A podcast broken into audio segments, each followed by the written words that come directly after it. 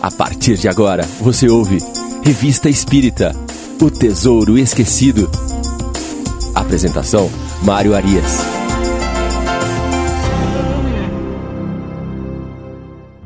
Olá, amigo ouvinte da Rádio Idefran. Eu sou Mário Arias e este é o programa Revista Espírita O Tesouro Esquecido. Estamos hoje no nosso programa de número 37, onde continuaremos as nossas avaliações cronológicas dos artigos da Revista Espírita. Estamos seguindo pelo ano de 1858, no mês de outubro. Hoje trataremos inicialmente de dois artigos que Kardec destaca nesta edição da Revista Espírita, que vem falar a respeito do magnetismo animal. Como nós já tivemos a oportunidade de estudar anteriormente, Kardec foi um discípulo de Mesmer trabalhando e estudando o magnetismo por mais de 30 anos antes de se dedicar à codificação da doutrina espírita. Como um grande conhecedor desta ciência da época, Kardec sempre buscou os laços, buscou até ressaltar os laços que unem essas duas ciências, o magnetismo e o espiritismo.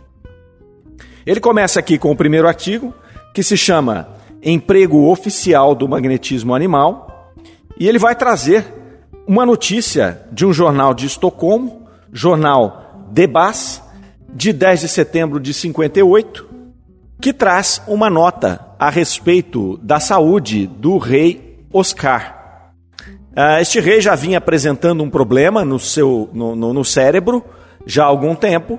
Ah, os médicos, a medicina convencional não havia conseguido resolver este problema até então.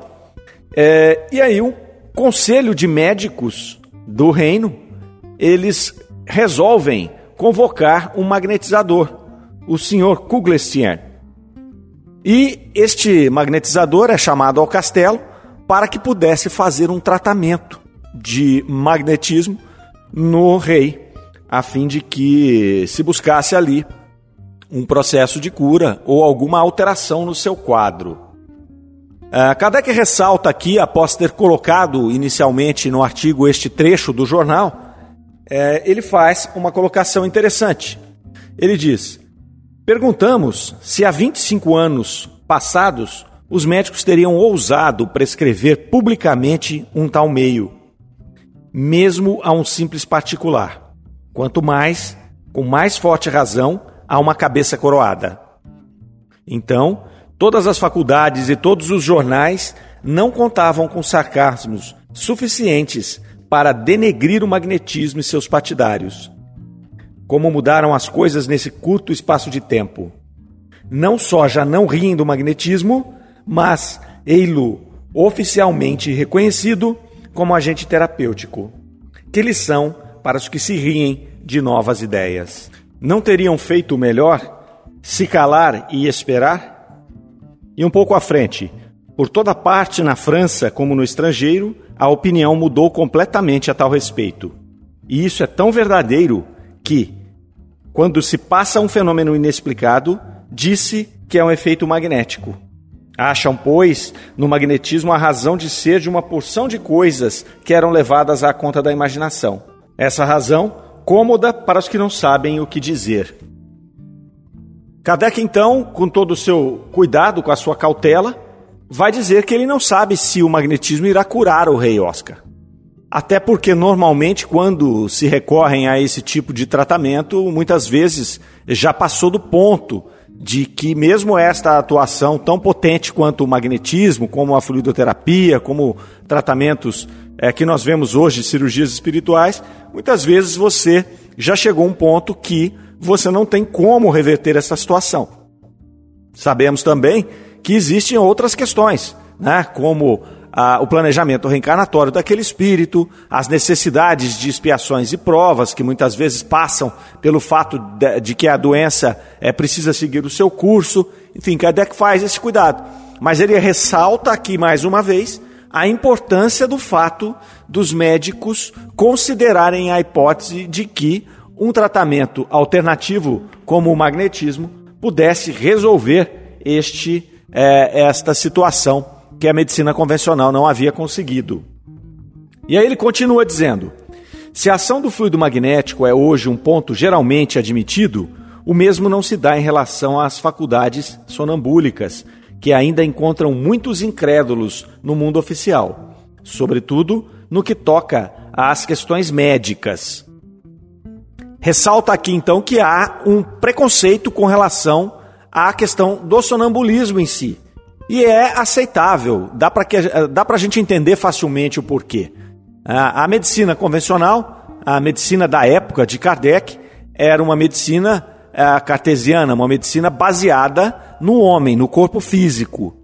Ela, ela pode até, como fez aqui, compreender que existe algum tipo de fluido, algum tipo de magnetismo animal que possa interferir, é, recobrando as energias do outro ser, reparando algum é, distúrbio que possa haver num outro ser, através da emissão desta energia por um magnetizador. Mas havia aí o preconceito com relação ao sonambulismo, porque para admitir o sonambulismo como ocorria no magnetismo animal, como ocorre até hoje no magnetismo, é você tem que pressupor a uma alma sobrevivente a um corpo. Uma vez que no estado sonambúlico, este espírito, né, no caso aí o espírito do próprio indivíduo que havia é, é, sido submetido ao transe sonambúlico, ele passa a se manifestar muitas vezes demonstrando conhecimentos que não são os conhecimentos daquele indivíduo quando em estado normal, sem estar em estado sonambúlico. Então isso é uma coisa que eles não admitiam, não tinha como admitir isso, porque para admitir isso você teria que admitir a existência do espírito, com experiências diferentes daquelas que ele adquiriu naquela encarnação. E isso estava longe de ser um fato aceitável. Aí um pouco à frente, Kardec vai traçar uma importante conexão entre essas duas ciências, o magnetismo e o espiritismo.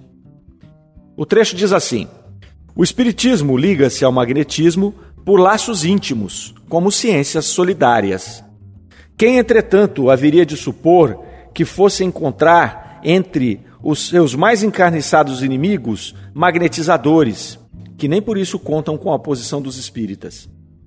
Os espíritos sempre preconizam o magnetismo, quer como meio de cura, quer como causa primeira de uma porção de coisas. Defendem a sua causa e vêm prestar-lhe apoio contra seus inimigos. Este é um trecho interessante, porque Kardec vai dizer várias vezes ao longo da sua obra que o magnetismo e o espiritismo são ciências irmãs. Um acaba complementando o outro. Enquanto o magnetismo trata do fluido animal, trata do magnetismo animal, ele trata no processo sonambúlico do espírito do próprio indivíduo que está ali no transe, a doutrina espírita expande o processo e é, identifica o processo mediúnico, fazendo a comunicação do médium é, se dar não só com o seu espírito, mas com o espírito de um terceiro. Mas o que houve aqui, como bem destaca Kardec, foi uma oposição por parte de grandes magnetizadores se sentiram talvez ameaçados é, pelo fato de estar surgindo uma nova doutrina que ampliava a, assim, o, o, o próprio espectro do magnetismo. E aí, como essas paixões humanas não são tão evidentes, acabam por atrapalhar, por criticar, por criar uma certa luta entre essas duas ciências, uma certa rivalidade que não acontecia por parte dos espíritas porque os próprios espíritos preconizavam o magnetismo, como aqui nos citou o artigo. Então é uma coisa bastante interessante de observarmos que houve esta resistência ali por parte de muitos magnetizadores, mas que não houve essa resistência por parte dos espíritas. E aí seguimos para o próximo artigo, ainda tratando do magnetismo, se chama O Magnetismo e o Sonambulismo, é, um subtítulo está escrito Ensinado, Ensinados pela Igreja, e o artigo começa da seguinte forma: Acabamos de ver o magnetismo reconhecido pela medicina. Eis uma outra adesão que, sob diverso ponto de vista, é de importância não menos capital, de vez que prova o enfraquecimento dos preconceitos que as ideias mais sãs diariamente fazem desaparecer é a da igreja. Temos à vista um livrinho uh, que contém todos os princípios da doutrina cristã sobre o dogma da história sagrada, os mandamentos de Deus, os sacramentos, etc. E aí Kardec começa a retirar desse livrinho alguns trechos, e ele cita aqui, são três itens que ele vai trazer desse livro, que é um livro que traz os princípios da doutrina cristã. E o primeiro vai tratar do magnetismo, inicialmente. O que é magnetismo? É uma influência recíproca que por vezes se opera nos indivíduos segundo uma harmonia de relações, quer pela vontade ou pela imaginação, quer pela sensibilidade física, e cujos principais fenômenos são a sonolência, o sono, o sonambulismo e o estado convulsivo. E tem dois. Quais os efeitos do magnetismo? Ordinariamente, ao que se diz, o magnetismo produz dois efeitos principais. Primeiro, um estado de sonambulismo, no qual o magnetizado, privado inteiramente dos, dos sentidos, vê, ouve, fala e responde a todas as perguntas que lhe são dirigidas. Em segundo lugar, uma inteligência e um saber que só existem na crise conhece seu estado, os remédios convenientes às suas doenças, bem como fazem certas pessoas afastadas. Olha que interessante aqui. Né? Ele faz no item 1 uma descrição do que é o magnetismo, no item 2 os efeitos, demonstrando claramente esta manifestação do espírito do indivíduo em transe, apresentando conhecimentos que não seriam possíveis quando ele está em estado normal de consciência. É a igreja dizendo isso. É a igreja admitindo que ocorre algum fenômeno que desperta um princípio espiritual algo neste indivíduo que demonstra um conhecimento muito maior do que ele realmente possui nesta encarnação. E o item 3 vai fechar dizendo ser duvidoso que seja permitido recorrer ao magnetismo como um remédio natural e útil. Então ele vem vindo bem na cartilha, né? ele explica o que é o magnetismo, explica ali os efeitos e depois ele diz: olha, mas não usem não, porque não é um remédio útil.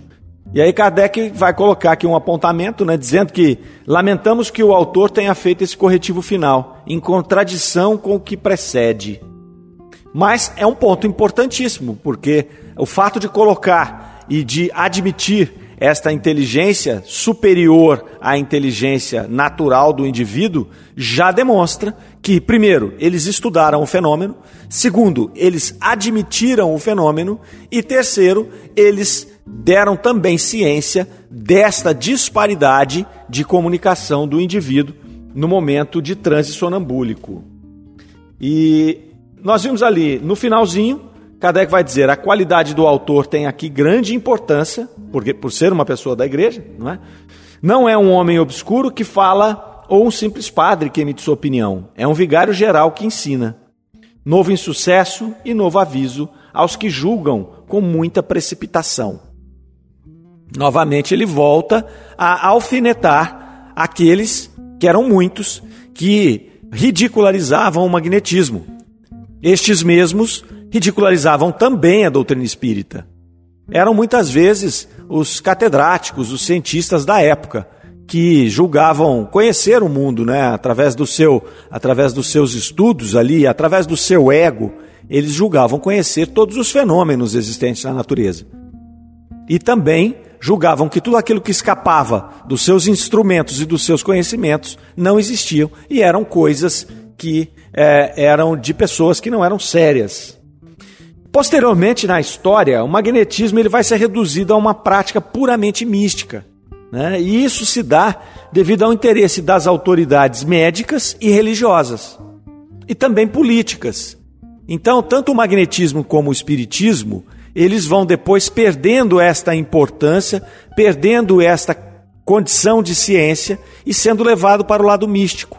Isso interessava aos cientistas, aos médicos da época e até a questões políticas, que não têm muito interesse em que as pessoas possam ter este conhecimento acerca do plano espiritual. Porque isso reduz a capacidade de manobra dessas pessoas.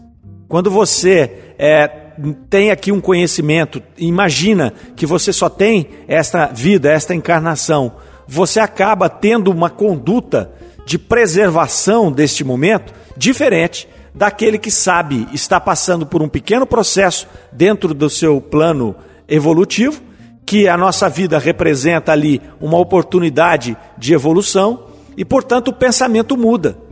E você muitas vezes, a partir desse pensamento, passa a questionar as questões impostas por aqueles que comandam, por aqueles que dirigem aquele grupamento humano nesse momento da história. Então, tanto por questões científicas, por questões religiosas, principalmente, e também por questões políticas, não é de interesse desses grupos que os indivíduos é, evoluam espiritualmente. Fica mais difícil de controlá-los. Vamos então para o próximo artigo. Chama-se O Mal do Medo, problema de fisiologia dirigido ao espírito de São Luís na Sociedade de Estudos Espíritas, na sessão do dia 14 de setembro de 58.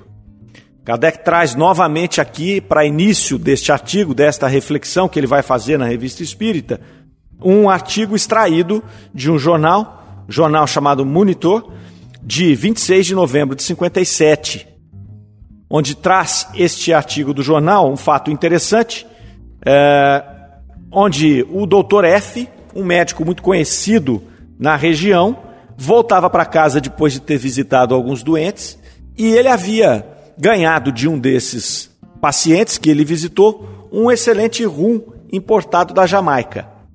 O médico então esquece essa garrafa de rum no banco da carruagem que lhe trouxe. E o que, que acontece? Ele chegou em casa, deu falta daquela garrafa, né, desse líquido que era é, precioso para eles naquele momento, e voltou ali ao chefe do estacionamento, é, perguntando né, se haviam encontrado a garrafa. É, como ninguém encontrou essa garrafa, obviamente ah, já haviam ah, roubado e consumido, ele disse para o chefe dos cocheiros que na verdade aquela garrafa continha um veneno muito forte e que era para avisar todos os cocheiros para que não bebessem em hipótese nenhuma aquele líquido, porque eles iriam ter problemas. Aquele líquido era mortal. Quando ele retorna à casa, o médico, ele rapidamente recebeu uma visita é, de uma pessoa pedindo urgência no atendimento dele, porque três cocheiros estavam envenenados.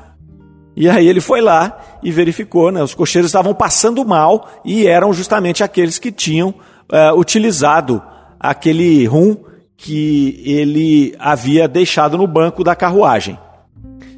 É, após a, a, leitura deste artigo, Kardec achou isso interessante, porque imaginou ali ter havido uma modificação naquele, naquela bebida que pudesse ter causado mal àqueles cocheiros. E aí o que eles fazem? Eles evocam São Luís para poder tirar dúvidas com relação a este fato é, pitoresco e interessante. A pergunta que eles fazem, a primeira pergunta para São Luís, ele vai solicitar uma explicação fisiológica dessa transformação das propriedades de uma substância inofensiva para uma substância venenosa. E aí São Luís responde: Sabemos que pela ação magnética pode ocorrer tal transformação, mas no caso vertente não houve emissão de fluido magnético. Agiu apenas a imaginação e não a vontade. Vosso raciocínio é muito justo relativamente à imaginação, mas os espíritos malévolos que induziram aqueles homens a cometer um ato indelicado fazem passar no sangue, na matéria, um arrepio de medo, que bem poderia chamar arrepio magnético.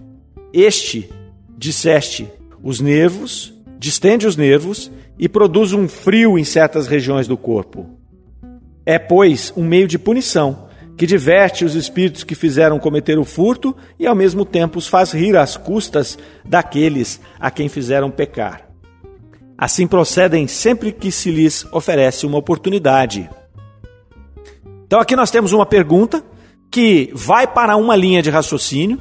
Né? É, aqueles é, indivíduos ali da Sociedade Espírita de Paris, comandados por Kardec naquele momento, imaginaram que, pela vontade, o médium, o médico teria emitido um fluido magnético para aquela bebida à distância e teria influenciado aquele líquido para se transformar em algo que fizesse mal à pessoa que o tomasse, ainda que isso tenha sido é, não intencional. Mas São Luís vem explicar que este caso não é assim. Ele vai explicar que este caso, na verdade, os mesmos espíritos zombeteiros que é, influenciaram os indivíduos a roubarem aquela garrafa, fizeram também, a eles sim, uma influência nesses indivíduos para que eles passassem mal com aquilo e se impressionassem imaginando ter tomado o veneno. Então, na verdade, foi uma ação de uma influência espiritual de espíritos zombeteiros que queriam se divertir às custas dos cocheiros, que é, os induziram tanto ao roubo quanto à sensação de estarem envenenados. E aí Kardec fecha esse artigo, esse pedaço, com uma observação que vai falar: dizendo que no caso vertente não havia emissão de fluido magnético, talvez não fôssemos muito exatos. Aqui aventuramos uma suposição. Como dissemos, sabe-se que transformações das propriedades da matéria se podem operar sobre a ação do fluido magnético, dirigido pelo pensamento. Ora, não é possível admitir que, pelo pensamento do médico que queria fazer crer na existência do tóxico e dar aos ladrões a angústia do envenenamento, tivesse havido à distância uma espécie de magnetização do líquido? Então, aqui, Kardec nos diz que, apesar de São Luís ter é, orientado que, naquele caso, houve foi uma influência espiritual direta sobre os indivíduos que cometeram o roubo, não é de se é, desprezar o fato de que pode ocorrer esta modificação do líquido através da emissão desse fluido magnético. É o que nós vimos, é, é o que nós vemos, não é, o tempo todo com as águas, água fluidificada, água magnetizada, chame do que quiser, nas nossas casas espíritas. Então nós levamos ali é, garrafas de água ou aquele copinho né, que a gente preenche com água. Um médium faz ali a magnetização daquela água e os indivíduos tomam e já tem, existem estudos que comprovam que há uma modificação nas características dessa água. Se você pega uma água normal que não passou por este processo, ela apresenta características diferentes da que passou por este processo. Então, este artigo aqui vai nos dar essas duas hipóteses: né? a hipótese da influência dos espíritos sobre o indivíduo, no caso aqui, espíritos zombeteiros, e também a possibilidade de fazer a alteração das características de algum objeto, de algum líquido, no caso, né, através do, da influência magnética. O próximo artigo segue na mesma linha, chama-se Teoria do Móvel de Nossas Ações. É, Trata-se da informação de um correspondente do Instituto da França, o senhor R., é, que vai fazer ali, vai discorrer, vai trazer algumas considerações a respeito desta teoria do mal do medo que foi apresentada no artigo anterior que nós acabamos de verificar. Ele começa as suas considerações dizendo: De todas as comunicações dos espíritos que nos são fornecidas, verifica-se que eles exercem uma influência direta sobre nossas ações, uns solicitando-nos para o bem, outros para o mal. Então ele começa aqui as suas considerações, nos colocando a respeito da importância da influência espiritual na nossa vida. Então nós já vimos que nós estamos cercados por uma nuvem de espíritos que pela natureza do nosso planeta, nosso estágio evolutivo, a grande maioria desses espíritos que estão conosco são espíritos inferiores da terceira ordem e que eles se comunicam mentalmente conosco o tempo inteiro. Nós também vimos que três das quatro partes daquilo que fazemos têm alguma influência desses espíritos que estão conosco.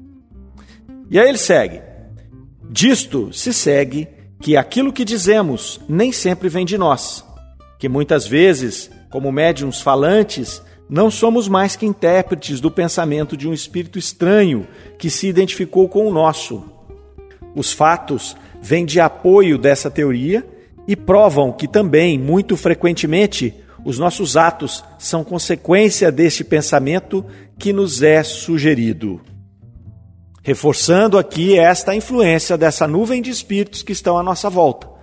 Então nós somos ali como que antenas a captar o pensamento desses espíritos e esta captação influencia nos nossos atos, muitas vezes sem que nós o saibamos, na maioria das vezes, porque uma pessoa que não tem um conhecimento mínimo da doutrina espírita, ele não pode sequer considerar a hipótese de estar sendo influenciado por alguém. E aí nós vamos supor, ok, se é assim, então nós não temos tanta responsabilidade sobre os nossos atos, nós somos vítimas. E aí segue o nosso correspondente aqui com as suas considerações, e ele vai nos mostrar que não é bem assim. Um pouco à frente no artigo. Evidentemente, a doutrina espírita, que é mais moral, admite no homem o livre-arbítrio em toda a sua plenitude, dizendo-lhe que, se fizer o mal, cederá a uma sugestão estranha. Deixa-lhe toda a responsabilidade, de vez que lhe reconhece o poder de resistir, e coisa evidentemente mais fácil do que se tivesse que lutar contra a sua própria natureza. Assim, segundo a doutrina espírita, não há arrastamento irresistível. Ele aqui deixa claro que a doutrina espírita, ela nos apresenta a questão do livre-arbítrio em toda a sua plenitude. Então, os nossos atos são responsabilidade nossa, apenas nossa. Né? Nós temos ali, ele diz, não há arrastamento irresistível, ou seja, nós podemos resistir a esta influência. Se nós não o fazemos, é porque nós não temos vontade suficiente ou porque nós estamos com os nossos pensamentos conectados me no mesmo padrão daquele pensamento que está nos influenciando. Ou seja, isso não nos é estranho. Então a responsabilidade é sempre nossa. Eu posso dizer, olha, eu fiz aquilo que eu não gostei ou que alguém não gostou, mas veja bem, eu estava aqui sendo influenciado por um mau espírito. Então a culpa não é minha. A culpa é deste espírito que está aqui me incomodando. Não, nós temos o nosso livre-arbítrio.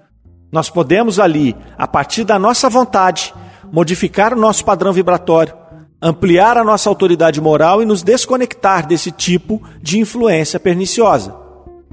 E nós temos ainda uma outra ferramenta, não menos importante, que é a conexão com os espíritos superiores, que não causam constrangimento algum.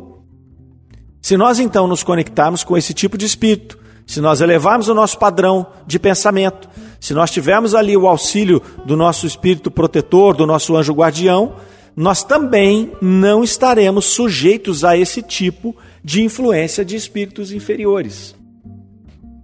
Um pouco mais à frente nas suas considerações, nós vemos: as faltas que cometemos têm, pois, a primeira fonte na imperfeição do nosso espírito, que ainda não atingiu a superioridade moral, que terá um dia, mas que, nem por isso, deixa de ter o seu livre-arbítrio. A vida corporal lhe é dada para purgar-se das imperfeições pelas provas que nela sofre. E se precisamente essas imperfeições que o tornam mais fraco e mais acessível às sugestões de outros, espíritos imperfeitos, os quais aproveitam as circunstâncias para tentar fazê-lo sucumbir na luta que empreendeu. Se sair vencedor nessa luta, elevar-se-á. Se fracassar, permanecerá o que era. Nem melhor, nem pior. É uma prova a recomeçar, e isso pode, assim, durar muito tempo. Quanto mais se depurar, mais diminuirão os lados fracos e menos presa oferecerá aos que o solicitem para o mal. Sua força moral crescerá proporcionalmente à sua elevação e dele afastar-se-ão os maus espíritos. Então é uma luta constante. Né? Primeira coisa que acontece: nós estamos sujeitos a estas influências pela nossa imperfeição. Nós já refletimos a respeito disso há pouco. Se nós tivéssemos aqui um, uma condição evolutiva maior, ou se nós conseguimos avançar nessa condição, nós vamos nos desconectar desse tipo de pensamento e desse tipo de espírito onde ele coloca aqui: se sairmos vencedores dessa luta, o nosso espírito elevar-se-á. Se nós fracassarmos, ele permanecerá o que era. Outro ponto importante, porque ele vai nos dizer aqui que não há retrogradação da alma. Esse é um ponto capital da doutrina espírita. Sempre que temos a oportunidade, voltamos a frisar nesse ponto. Quando nós fracassamos numa encarnação, nós não retroagimos, nós permanecemos onde estávamos e começamos a luta de novo, do marco zero, de onde chegamos aqui. Então não há retrogradação, mas o fracasso, né, pela grandeza do processo que é a reencarnação, pelas expectativas que nós depositamos em espírito neste trabalho que nós vamos fazer aqui no planeta, quando nós fracassamos, nós sofremos profundamente um sofrimento moral, porque nós perdemos uma grande oportunidade E é por isso que ele diz aqui que pode durar muito tempo. Esse sofrimento moral pode durar muito tempo, porque o nosso espírito fica extremamente condoído de ter deixado passar esta grande oportunidade. E aí, um pouco à frente, façamos, pois, todo o esforço para não regressarmos a essa condição, depois dessa estação, e para que mereçamos ir habitar um mundo melhor, numa dessas esferas privilegiadas, onde o bem reina sem partilha e onde recordaremos como um mau sonho a nossa passagem aqui na Terra. Ele conclui dessa maneira esse artigo, dizendo que a Terra realmente é um local de passagem um local ao qual nós nos apegamos realmente, até por conta do nosso instinto de conservação da espécie, é, nós nos apegamos a esse plano físico.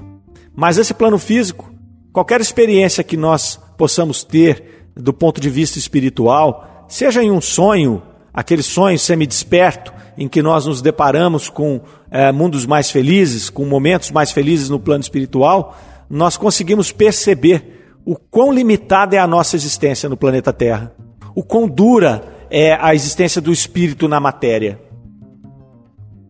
É um artigo muito interessante que nos traz grandes reflexões a respeito da necessidade de resistência do nosso espírito às influências dos espíritos inferiores. Nós estamos aqui em prova antes de mais nada. Nós estamos aqui buscando exercitar as nossas virtudes, buscando eliminar os nossos defeitos, a nossa inferioridade. E existe essa nuvem de espíritos que ainda se compraz com esta inferioridade e que tenta nos, nos influenciar a todo momento. Traz-nos então a reflexão a respeito do livre-arbítrio, a reflexão a respeito da necessidade da reforma íntima, a necessidade de conexão com os espíritos superiores para que nós possamos chegar ao final da nossa existência tendo galgado alguns passos no degrau da evolução. E assim, meus caros amigos, vamos fechando mais uma edição do programa Revista Espírita O Tesouro Esquecido. Agradecemos a companhia de todos e esperamos tê-los conosco na próxima semana. Um grande abraço, fiquem com Deus. Você ouviu Revista Espírita O Tesouro Esquecido.